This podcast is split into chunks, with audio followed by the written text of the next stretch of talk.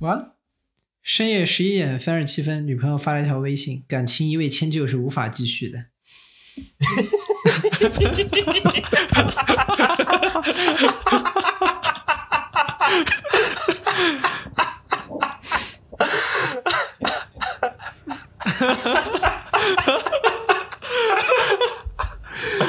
这是我刚才的笑声。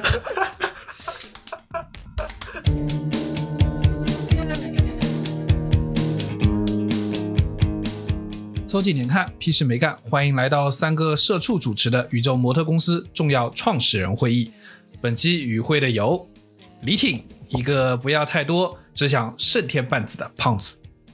大家好，我是小包，我是一个想胜李挺半子的年轻人。大家好，我是江科，一个掀了棋盘的围观大爷。首先，很高兴的告诉大家，屁事没干其实已经登录了多个平台。你在小宇宙、Apple Podcast、Spotify 搜索“屁事没干”，搜索“屁事没干”都可以找到我们，并且订阅我们。如果任何一个段落引起你的反驳、参与的欲望，请一定要评论告诉我们。如果什么地方让你扑哧一笑，也别忘了为我们点赞转发。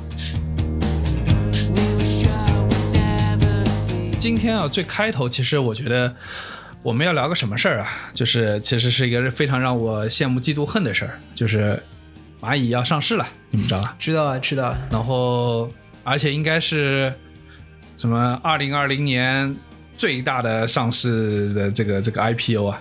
对，然后你现在我就看到了网上那张很著名的图，就是从阿里秋招内推群冒出来的那张图。听说刚刚蚂蚁整层楼欢呼啦，是财富自由的声音，特别神奇。就是这个事情非常诡异，就是你知道前段时间还在抨击，呃，说阿里的这个这种大厂的这个压力大啊，对不对？老板还在福报啊！对，还在标榜九九六就是你的福报，对不对？哎，突然一下，你看这个内推群里啊，出现另外一种状况，大家似乎不在乎这个九九六了。此时此刻的九九六，好像就变成一个很合理的事情。真的就是一个福报了。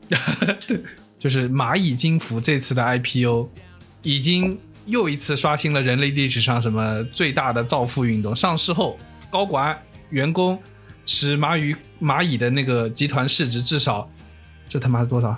一万五千亿人民币。嗯，按持股股东每人三呃有总共有三万人计算，人均市值五千万，所以整栋楼呼欢呼是有道理的呀，对吧？当然也有人说就是说跟你那个状况很像，对吧？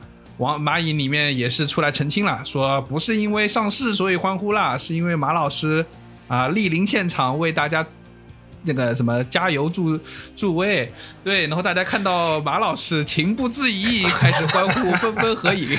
我觉得啊这个就？这个就最牛逼了，你知道，就是不是为了钱，主要就是崇拜我们马老师。那上不上市没有关系，只要跟马老师拍个照就行了。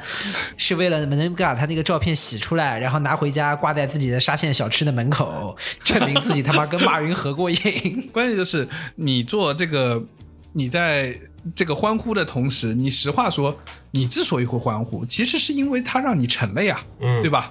呃，蚂蚁里面说说你是见到马老师，那是马老师让你成了呀，对吧？马老师来视察工作的时候，你可不欢呼。我跟你说，马老师万一晚上十二点来，马老师来视察工作，你还是会欢呼的，说明公司还记得你。没有没有没有我跟你说，我跟你说，我不知道你们有没有看过那个录像，就是有一个非常非常早期，可能是在湖畔花园，还是不知道湖畔花园你搬出来之后那个，你知道马云拿了一个棍子在那个就是在办公室里监工的一个画面，嗯啊，拿棍子监工，拿棍子监工？，而且他就监工，就他还穿了一个就是呃一个类似 polo 衫什么这个很宽松在身上那种，就是画面依旧。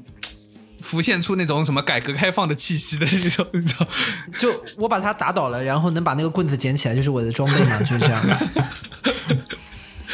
但是你看，就是他他来接你的工，但问题是，他最终就是当年你想，当年很很早的时候，呃，马云拿的呃什么阿里巴巴的想法去什么工信部去谈合作销的时候，谈四处碰壁。去推销的时候，别人是直接把他当骗子的，对吧？礼貌的接待，然后等他走，嗯，这个骗子，对吧？然后直到因为我是杭州嘛，所以说在我成长的环境中，当马云特别高调的时候，其实我们就是我有听到父辈他们那种呃企业家的圈子里是有人直接在说马云是骗子的。划重点，父辈企业家的圈子里面，还曾曾经以为马云是个骗子，阀了呀，我一下子暴露了自己的身家，老财老阀了。然后问题，然后问题就是这个悔不该当初啊！为什么当年没跟这个骗子多玩一会儿？然后就是我们在就是看到马云这个事儿的时候，其实我觉得特别有趣，就是你看当年他是那样的一个监工，其实如果你被他敲一棍子，你肯定也是恨他的，对不对？觉得他凭什么敲我？但是，一旦让你实现了那个对吧，喊出了那个财富自由的声音之后，你突然哎觉得这个事儿好像一切都是值得的，对吧？那相比的其实就是，就说到底，其实一件事儿就是，如果你吹牛逼，但是如果你这个牛逼吹吹了最后圆上了，你就真牛逼；嗯但是如果你圆不上，你就是个骗子，对吧？然后但这就是很多很多画饼的老板，我们之前老说中最年人的那大的问题个幻觉之一。圆不上，这不是圆不上，他在吹牛逼的过程中，他自己觉得已经圆上了，但实际上，实际上并没有圆上。他分不清楚他吹牛逼跟实际上的情况是什么。对。呃，就是先感动自己，然后或者是试图感动别人，结果一不小心感动了自己，这是非常可怕的行为。最典型的行为就是那个让你听懂掌声的那个人，我觉得他是相信的，就是那个那个叫什么肖哥，肖哥是吧？聂聂霄，聂肖，对对我昨天还在看他的鬼畜，太见对，鬼畜。就是我觉得他是相信的。你看他讲的时候的那个澎湃的力量，嗯我觉得就是非常有 rock star 的哎那我真的很好奇，他到底是真的有那个跟什么徐小平在一个厂，然后卖那衣服吗？卖个屁呀、会不会真的有这个事情那不？就跟沙县小吃里头马云的照片一样？他不是花了十万买吗听吗？他说说，说小兄弟很不错，我我交你这个朋友。我我感觉我感觉你已经吃了这个饼了。不是，你知道，因为我我是这样的，就是我对一个人能够堂而皇之的把这件事情对着大家说出来，我会觉得。我操，这个事情最少有点眉目吧，不然你没有办法瞎编吧，对不对？就吃的就是你这种人，哎呀，这个东西就跟有听过我们前面几期节目的朋友肯定就听过，有一个理论叫做“只要你自己不尴尬，只要你自己忍得住，尴尬的永远是别人你们有没有想过，马云当时创业初期再去跟那些传统行业的或者工信部的人说话的时候，他们是不是也是用这样的心、态在看着马？对啊、对啊、对啊、对啊、对啊、对呀、他就是你啊，你就按包浆号的口气，你就连上网啦，对吧？就连到美国啦，然后就，然后你就发财啦。这么简单的吗？工信部翻个白眼，什么玩意儿？也许这就是愿景吧。对，发财一共只有三步：第一步你买一个电脑，第二你连上网，第三你连上美国，对吧？发财。Then you then you take a lot of money.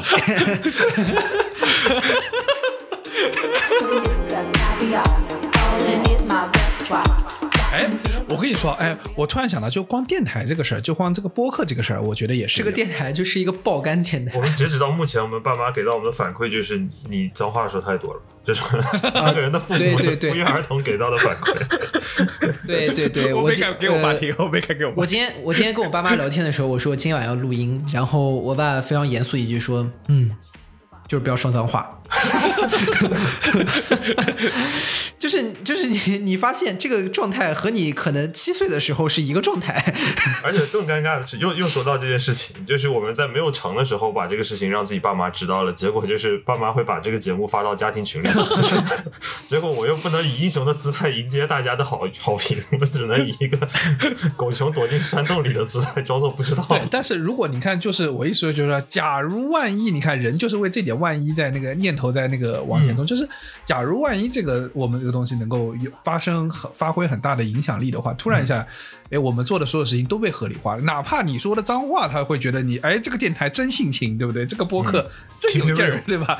对吧？别的别的播客都来劲儿 啊，keep real。我们是来自祖安的电台，对，你看从 从这个我们做电台，别人被人被被家长说啊，也说脏话什么的，但是当做成了，可能又是另外一番天地。就和我小时候的那个就我不知道我们大家都是辩手嘛，就我们三个都是辩手，但我不知道你们有没有对对，看过一场这个节辩论赛？目有两个，非要要吹要吹一下牛逼的。这个节目拥有两位前奇葩说辩手和一名在奇葩说海选被淘汰了淘汰了三次的 选手。淘汰三次，我跟你很厉害，我跟你说，这个传说说是见过导演的就结束了，你知道吗？你能见三次，你也是个人才，我跟你说。关键是他们后两次还要来找我，每次导演都觉得这个人吧，可能稍微抢救抢救，还有可能救过来，救了三次，救了三次。我操！那个心脏都被电了八分手。对你属于在新奇葩说候选选手的那个危重病房。老 ICU 了，对，就是就我我们在小时候都看过一个辩论赛嘛，就是二零零一年的国辩国际大专辩论赛，然后是啊、呃武汉大学对新新加坡国立大学有一场那个辩辩题是是否能以成成败论英雄，最后的胜方是不以成败论英雄那边就是武汉大学。嗯，其实我实话说，在辩论场上说不以成败论英雄，是很容易的一件事情，是很容易一件事情，或也不能叫很容易，是相对而言比较好打的一件事情。但是因为你，我到现在都还记得当年园丁学长那个辩词，对吧？是吧？你你你你不可能说孙中山对吧？革命尚未成功，同志仍需努力。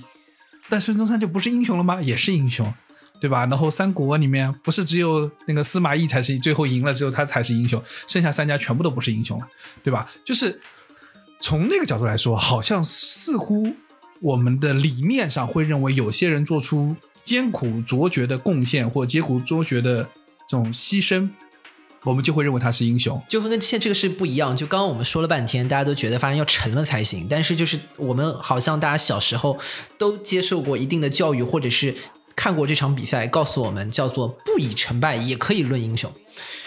这个是一个反常识的点，而且甚至在中国的传统中是有对失败英雄的一种那个向往或向往和憧憬。就是他有他有一个悲情色彩对，，从《史记》开始就非常同情当中的失败者，项羽高过刘邦嘛比，如项羽高过刘邦，大家从从过往都对这些事情充满了这样的向往也好，或者是崇拜也好，当中都是说不能以成败论，因为往，往《悲情的英三国演义》的雄更主角是刘。备嘛。事实上，刘备是三个人里面最垃圾《三国演义》，诸葛亮要死在五丈原，嗯然后我们在各种演义当中，杨家将惨不惨？《说岳全传》惨不惨？水泊梁山惨不惨？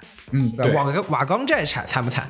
全世界的所有的文学的流派到最后都是一样的，就是悲剧一定经典流传。莎士比亚四大悲剧就是比喜剧被大家知道不。是你参加个，你就算是上一个综艺节目，你参加个节目，你家里不出点事儿，你都拿不了名次啊！你你还想 对，这个就是我跟你说，这种审美的塑造和和我们呃，就是儒家的这个传统是有关系的，就是。就是明知不可为而为之，就是说，如果你成功了，嗯在这个审美趣味上会觉得你是知道你能成的，你为了没有什么大不了的。嗯你是输的那些人就是那种明知不可为，但我要为之，但是他们输了，仍旧值得被我们就是歌颂或者敬仰。可问题是，当我就是上班了几年之后，实话说，我的感受是放屁。对啊，这个社会就是是对啊，谁谁做成了谁老大。就是不以成败论英雄这件事，只有在两个地方是成立的。第一个地方就是在文学作品里面，因为不以成败论英雄是编的。嗯第二个点就是 在第二个点在什么地方能成立，就是在辩论场上，因为你他妈你抽到那一边了。因为你只要动动嘴就行，只要真干，就这个就是放屁。嗯，我非常直接就这么说。现状就是这样的。你你你在现实生活中，你上班的时候，你每天，但你你是一个销售，你这个月绩效没达到就是没达到啊，谁管你这个月跑哇，你要？达到了，你要或超了，你还在家睡觉睡觉，你爱干嘛干嘛。我你这睡觉，你你第一天你要是有本事做到，你只后面二要十九天你只要睡就可以达到了，就可以感受到你叫财富管财富自由的呼声，对对吧那一？财富自由的欢呼声，对的。如果你没达到，就每天遭受资本主义的鞭打。对啊，你想，你想，你要说你刚刚说到诸葛亮，你想诸葛亮七出祁山是不是前六次都没在成？这个在这个场景下太可怕了。你想，你想 多他妈可怕！我跟你如果说，如果刘备是一个正儿八经的一个讲究效率的互联网高管的管理人员，他妈这诸葛亮回来的第一次从祁山回来，他就会问他：“你这次出去收益是什么？你给我量化。”诸葛亮说：“拿不出来。”我操，那你还去什么其次？第二种了五次就田，我开始囤兵了第二次。就把你的马都收了，你还想出去第二次？诸葛亮说，第一次出去收集了宝贵的失败数据，回回来可以下一次我一。定行的。第二次去说老大，这是个 A/B test，只是发现 B 好像也不行。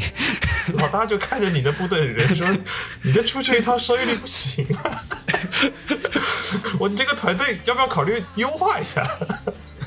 最后不会让他剔除的，只会中除。我跟你说，诸葛亮都有优化了。就是说到这边，就是我是觉得啊，我不知道听我们的节目当中有没有一些小同学，就是会觉得这个这三个这个中年男人非常的油腻啊，青中年男人非常油腻，就是说的非常现实。但是我必须讲一点，就是在现实社会当中，菜就是原罪。对，没有办法。嗯刚刚这些说这些事情，就只有一一个点，就是菜就是原罪。就简单来说，我给大家说个简单的点，就是大家可能都去买过基金，或者是至少理财产品。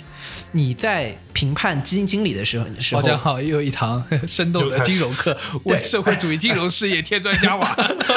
不知道为什么，简简单来简单来说，你在说你你去找一个基金经理的时候，你评价他说我不以成败论英雄，虽然我今年亏得一塌糊涂，但是没关系，我这个今年我理论很好，我我有格局，对吧？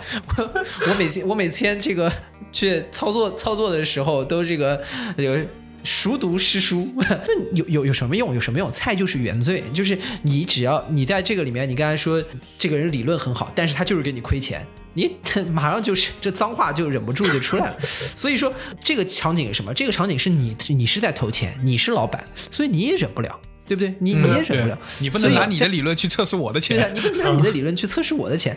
就是我们这个基金经理啊，这个还是非常有情怀的。然后，但是呢，就是老是在投资上面失败，对吧？但是我们也不能说他不是个英雄啊，他一直坚持下来了，对吧？这不行的。然后七出祁山，对吧？给你来这个连续连亏七把，你不杀了他，我跟你说我，我被你我被你这么说了，突然觉得我突然感受到一件事情，就是我们看电影看那个大空头的时候，你们记得吗？就是嗯就是全世界所有新闻都在宣扬说，这个就是那个股市不会塌，房市不会塌房房市不会塌。对对对，然后那个克里斯蒂安贝尔的那个演那个演的那个角色，不就是就那个眼球眼球可以抠出来那个人的角色？他他不是那时候已经开始已经是一直负债，然后怕把所有投资人电话都你都直接 block 掉你们有没？有发现？你们有没有发现，就是在这里头有一个非常大的区别，就是现实社会跟文学场景里的巨大的区别。就文学场景里头，对于你做这个事情成功与否的收益是没有量化的，它是用大量的感性的文字去刻画你有多惨，你有多努力。但是在现实生活中，你的每一个动作都要被，量化。而且我跟你说，我觉得特别是这，我觉得特别真实，就是就是和我真实和电影的那个区别，就是当那个那个 Christian 贝尔那个演的那个角色，呃，当他在一直亏钱的时候，你内心因为你知道你经历过零八年了，对不对？嗯所以说你其实知道他他他娘一定会赚的，所有你是从上帝视角对，所有要他撤资金的那个什么投资人，全部都是傻逼，他们都看不清，全部都是脑子坏掉，怎么能不相信他呢？但是如果真的是你是那个投资人，你是在那个其中，太恐怖了，你一直在亏钱疯子，对对不对？这就是个疯子。因为，唉，因为换句话说，就是在这个里面，你会发现不以成败去论英雄是对别人不负责任的。因为你在这个里面说我不看过往的业绩，不做过去的数据分析，不看它的胜率，就是那在这个投资当中，就是对给你的投资人不负责任。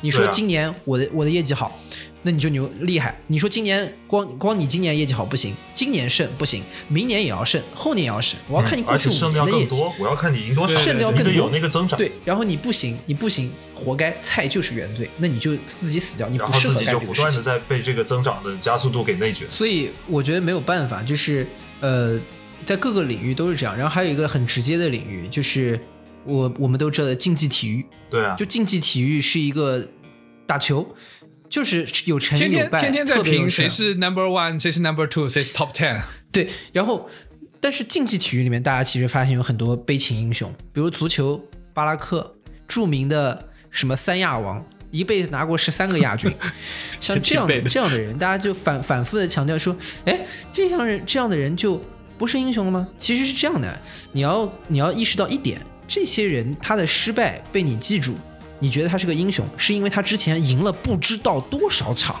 对呀、你要知道亚军打了亚军了，对我前面还干掉十几二十个人了。你你要知道他亚军之前赢了多少场，他才能获得今天的这个这个位置。像我这种奇葩说三次被淘汰的人，对，就没有人会在奇葩说这个场域里知道江科的存在。有我什么事儿？就是有我什么事？就是其实大家不要被那种就是最后在决赛说临门一脚差了一些的这种悲情英雄觉得就迷惑，觉得我的失败，即使失败了，我依然会可以非常的牛逼。大家错了，他们记得的因原因是因为他们之前赢了太多次，然后因为输了一次才可以。如果你一直输，就根本没有戏，就根本没有戏，你根，本打不到这边来。我跟你说，从甚至你我我我拿个篮球的例子，同样是悲情的英雄，甚至他已经很厉害，就纳什，啊，对，就是呃，你知道有有一个画面是对我来说是很很触动的。纳什后来去了勇士队，这个就是宇宙队、勇士队，然后呃，勇士队那年夺冠了，然后夺冠了之后，大家在庆祝的时候，纳什在更衣室里面拿的那个是 MVP 奖杯还是冠军奖杯，偷偷的亲了一口。哇，那个你知道那个画面，我是看到会觉得哇，太可怜了，他就他记得那个那年那年特别有名的一个背影嘛，就是齐达内世界杯决赛最走过后一场金杯，走过金杯，他脑子顶完马特拉齐之后走过金杯的那个背影一样的。大家，大家其实，但是重点是在这个点，大家要一定意识到一个点：我们爱他们，不是因为他们错失了冠军而爱他们，我们爱纳什是因为纳什是是凤凰城的风之子，嗯，对，就他的开创了我们这一代球迷的一个小球难以想象的一个画风，那怎么球还能这么打？基达内也是啊，这种球球王宗师级的人物，他走过金杯，我们其实是觉得他之前牛逼，他们才才觉得可惜。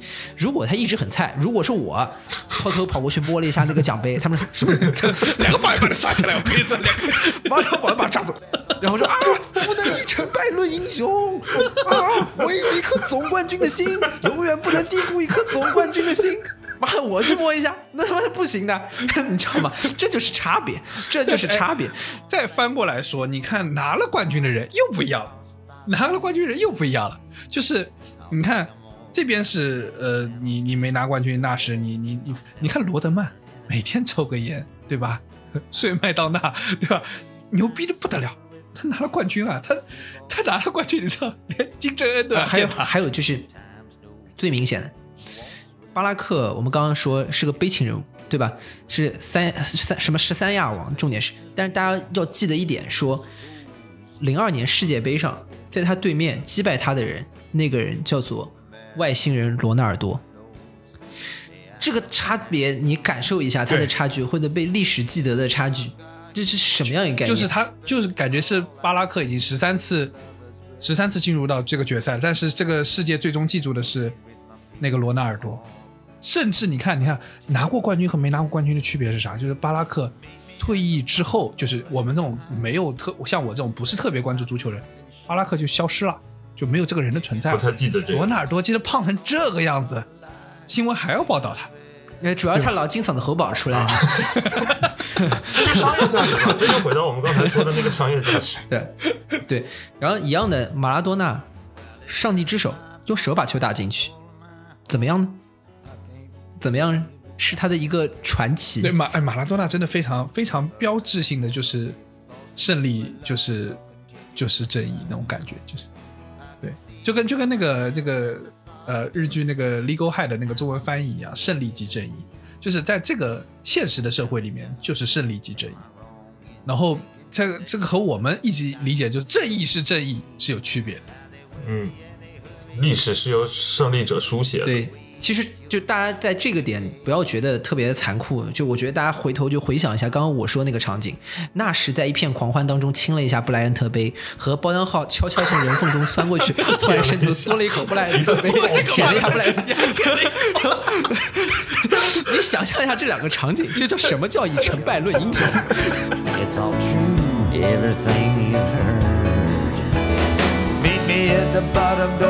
对而且我我实话说，说到这种以成败论英雄这件事情，就是我不得不不得不讲到，就是今年因为你们俩都在国内嘛，然后我在国外，啊、我实话说，从我是一月二十六号飞回澳洲的。当时是因为一月二十三号封城了嘛，然后我二十六号赶紧飞回澳洲。其实其实当然我那个机票也在那个时候。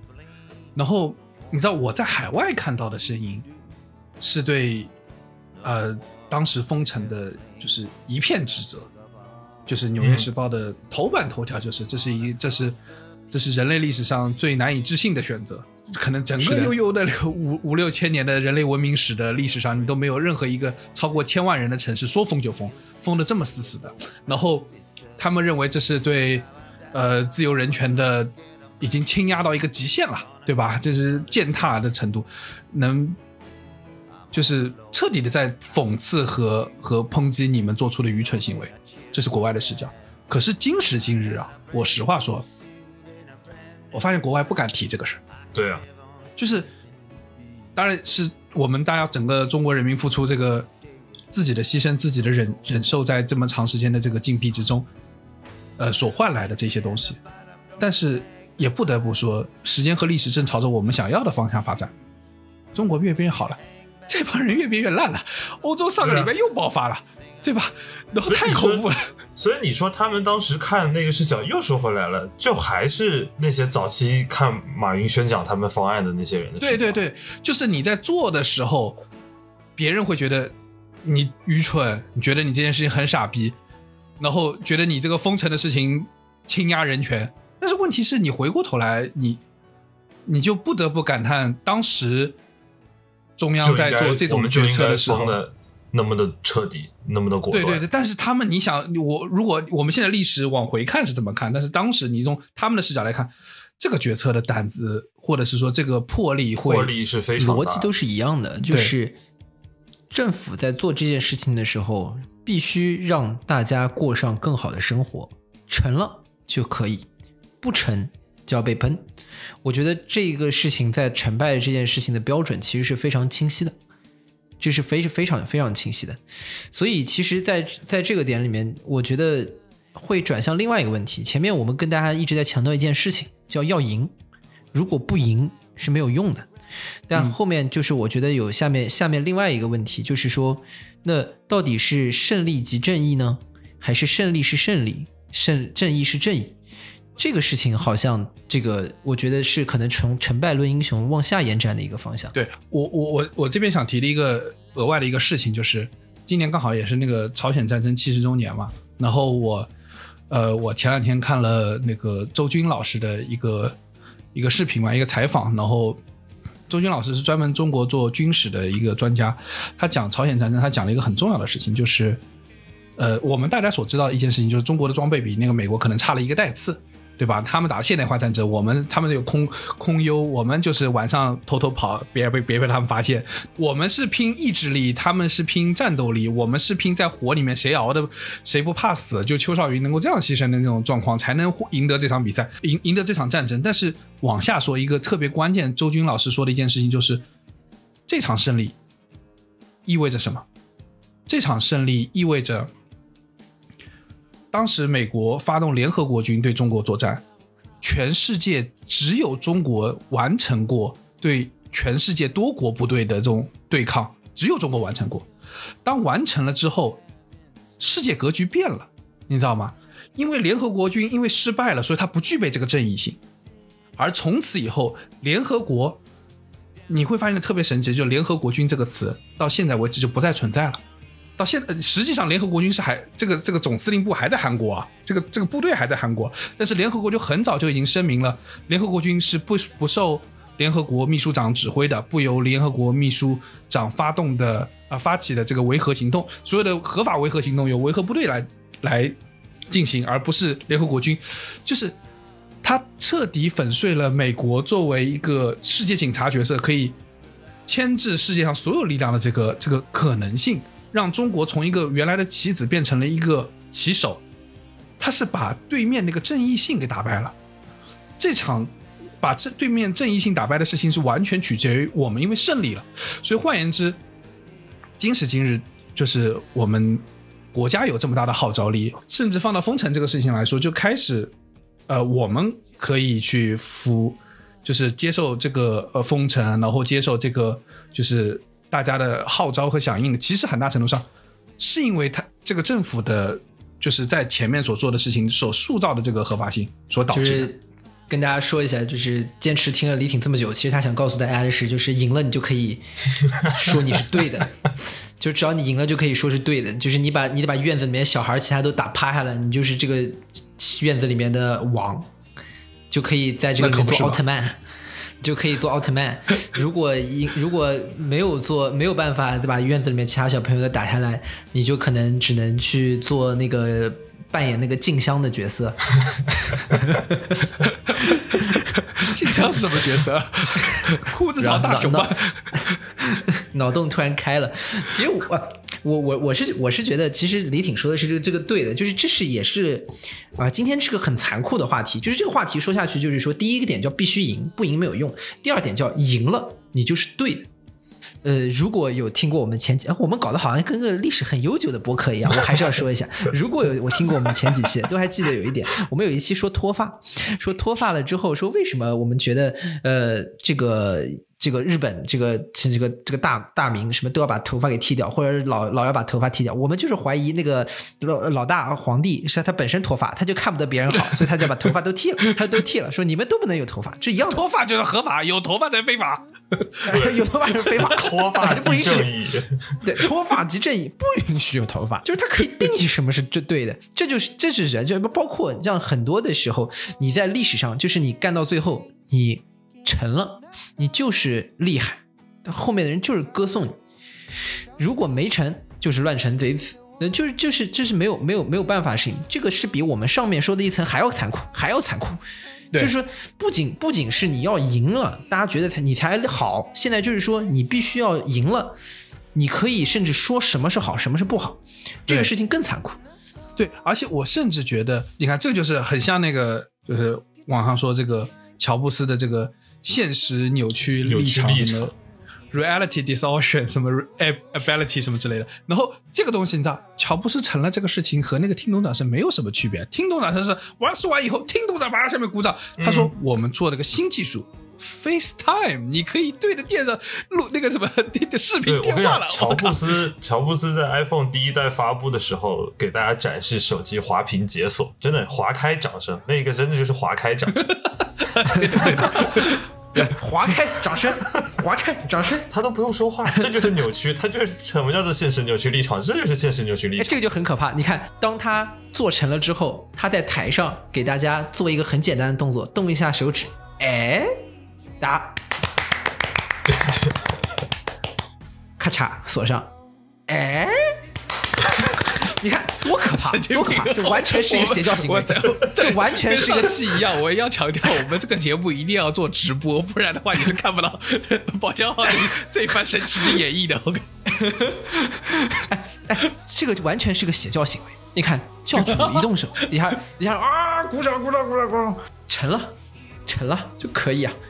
我跟你说，哎，我们哪天成了，我跟你说，我们要，我们要，要，要，要干，要干什么？们我们我们要是成了的话，我们就整整一次行为艺术，比如哪一天我们有大概大几千万粉的时候，我们就约定在某一天的下午三点，所有人坐在电脑前面，什么事都不做，每个人都带上一个带着鱼的盒饭，一条鱼 带一条鱼下午去上班三点，所有人放在自己工位上开始磨。来，我跟你说，这个我我说说到这种现实扭曲立场，我我不得不说，这个世界上不光是有人有现实扭曲立场，甚至我认为，呃，这个我我们这个人群，就或者是我们这个大众，其实有在期待出现现实扭曲立场的人。哦，我特特别有趣的一个例子就是，那个奥巴马去年不是监制了一本那个 American Factory 嘛，就美国工厂嘛，然后拍的是呃福耀在呃福耀钢玻璃厂在那个在美国建厂的这么一个事儿嘛，然后里面有个特别有趣的场景被我记忆在脑脑海里，就是曹德旺他们呃福耀的老板。呃，在美国那个他们要开厂了嘛，要搞开幕式，所有的员工要在下面庆祝开厂这件事儿。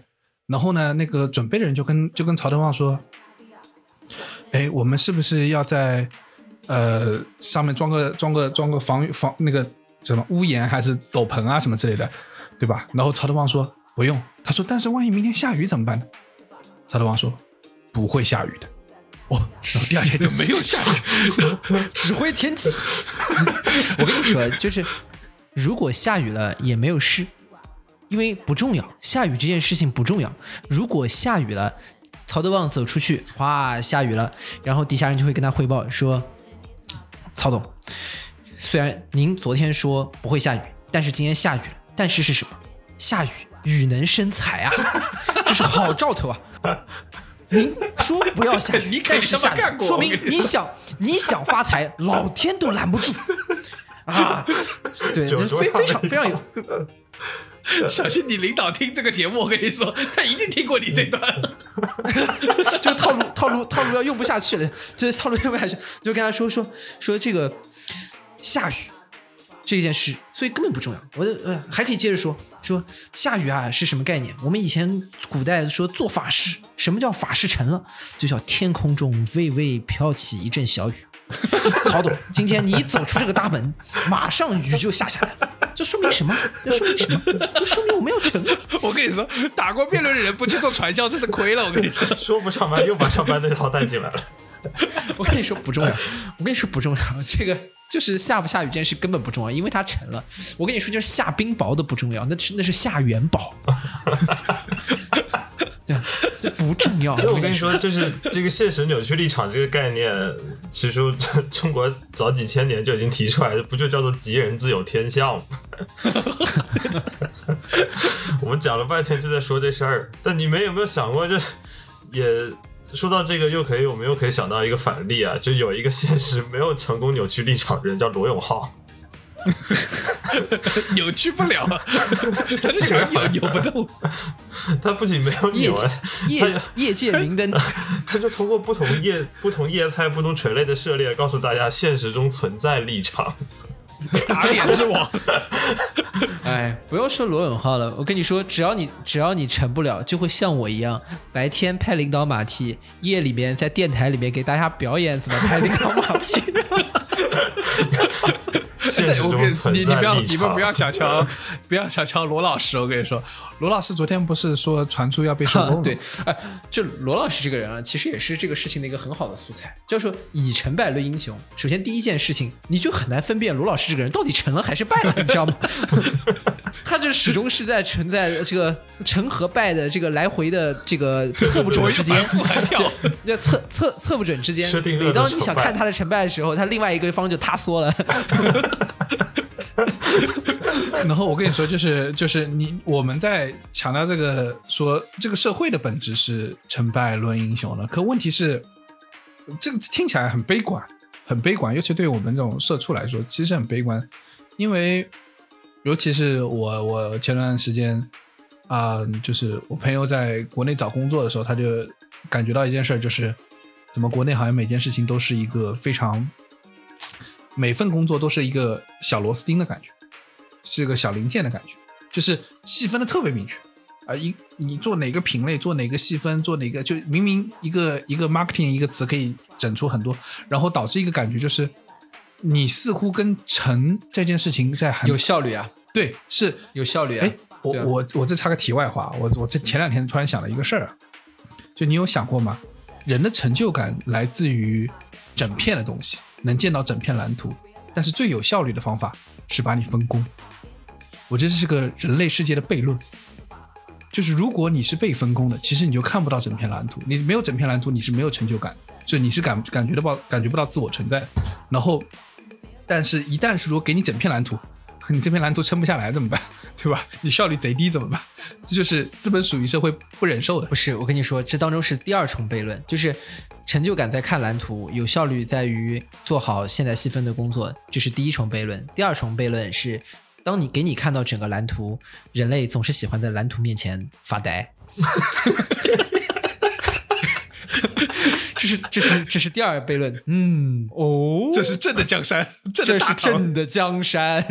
我每一次工作最迷茫的时候，就就是看到蓝图的时候，就就你看到项目的完整的案子的时候，你根本就不知道你要我干啥。我刚才说说那个特别不好的那个那个那种老板，就是天天给你看蓝图，你知道，让你看的一脸懵逼。人人在蓝蓝图面前就容容易容易发呆，然后就是沉醉于宏大，你知道吗？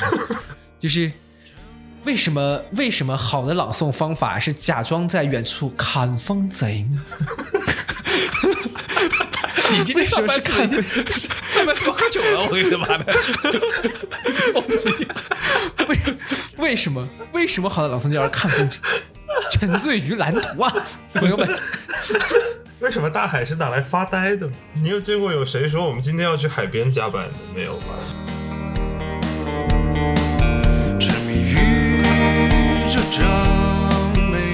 然后我我想说，就是从这个找工作这件事情，你可以感受到一件事情，就是你每个人和和你看到那个 whole picture 整个蓝图是隔得很远的。然后，但我们怎么办呢？我们，你你到底在笑啥？你 一个人在那硬搓搓的。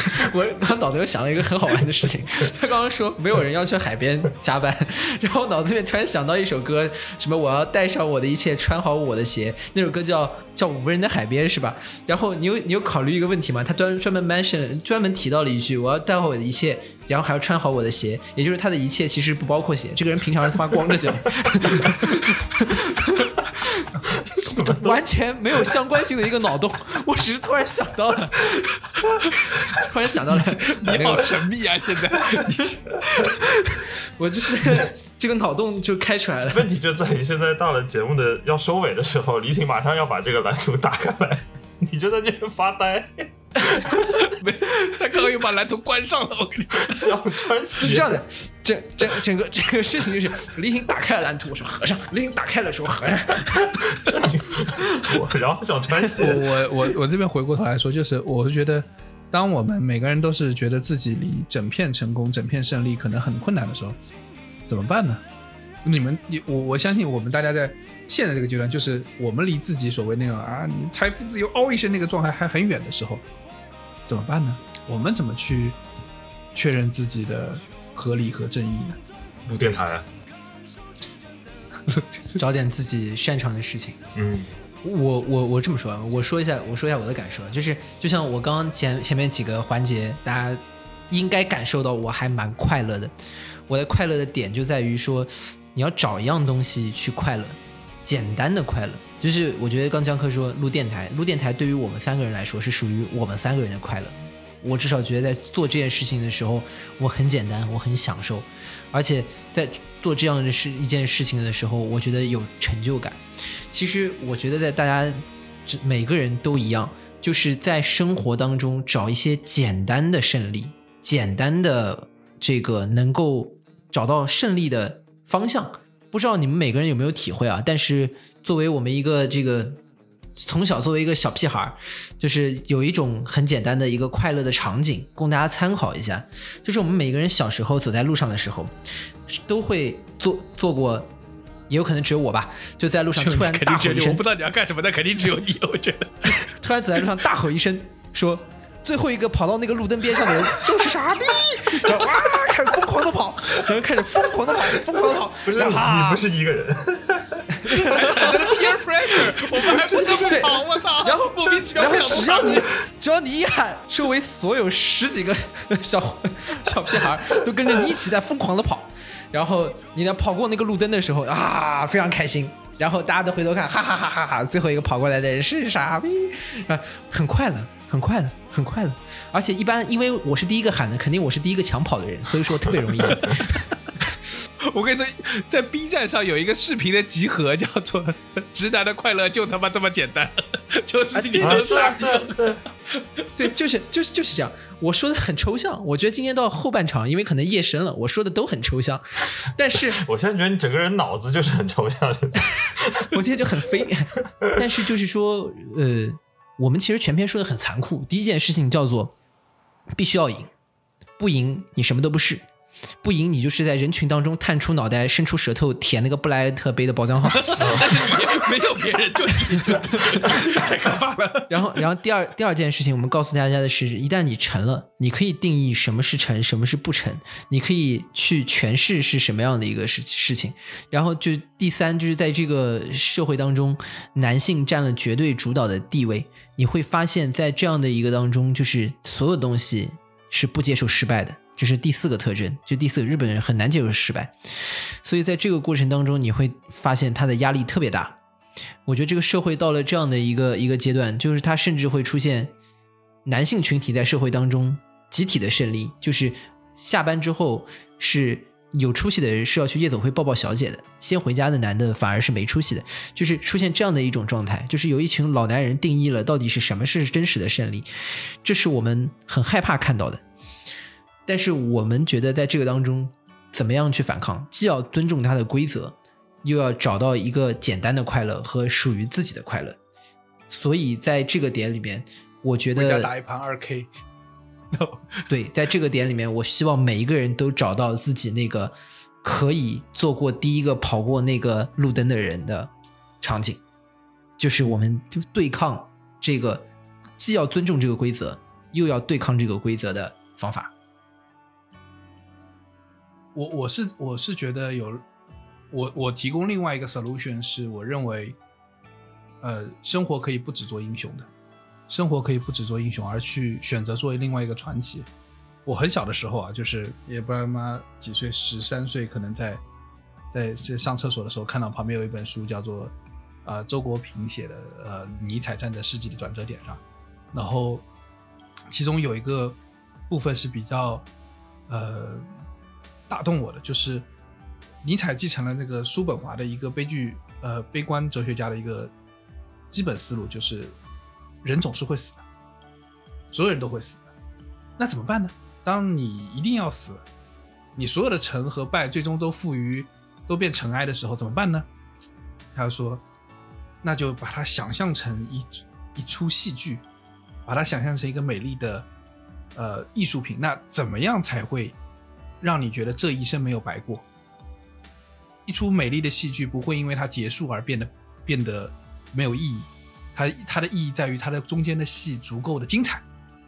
这个戏演的足够的 drama，让你会感觉到，呃，你在这个世界上绽放过这某些呃色彩。然后，所以我我有时候会在经常会啊、呃走在路上，或者是就是走过那种小吃街的时候，会看到那种小吃街里面那些呃，就是摆烧烤的那些大叔，对对对，然后你你坐下的时候，他会过来跟你拿一杯啤酒跟你聊天。啊。客人已经走了三三四四了，然后会走过来跟你聊天，跟你说他曾经经历过，呃，跑到从云南跑到缅甸去参加那个反政府武装，然后曾经考过大学，啊，曾经，呃，然后大学辍学，啊，就为了一个姑娘啊，要去厦门那边当流浪歌手。就当你听到这些事情的时候，你会产生另外一种，呃，然后你就想下次还去他家吃，然后他今天就成功了。他这个历史就由他来书写了。对，他就发现这个版本 这个程度上的胜利。他就胜利了。发现这个版本好，今天去越南参加反政府武装比较适合胖子。下次说去政府武装还得了？缅甸，缅甸，所以下次发现这个什么考不上大学，这个可能比较适合谁？呃，江科啊，什么之类的，因为他老是被奇葩说选不上，产生了共情。听懂了，并且开始鼓掌。我我我的意思就是说，呃，当你听到这种故事的时候，你会产生一种哦，这个人也是一种传奇啊，这个人也，呃，也书也书里书写了他自己特别有趣的故事啊，然后你并不会认为他是失败者，你并不会认为他是失败者，而认为他是某种人生的赢家。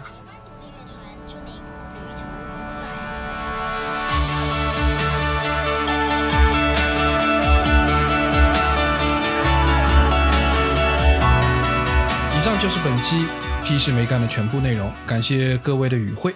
更多需要你凑近点看的内容，你可以在微信搜索“屁事没干”，关注我们的公众号；在微博搜索“宇宙模特公司 UAMC”，宇宙模特公司 UMC，你可能在未来看到更多神秘的内容。也欢迎你给我们留言投稿，当然，我们也不一定采用。以上。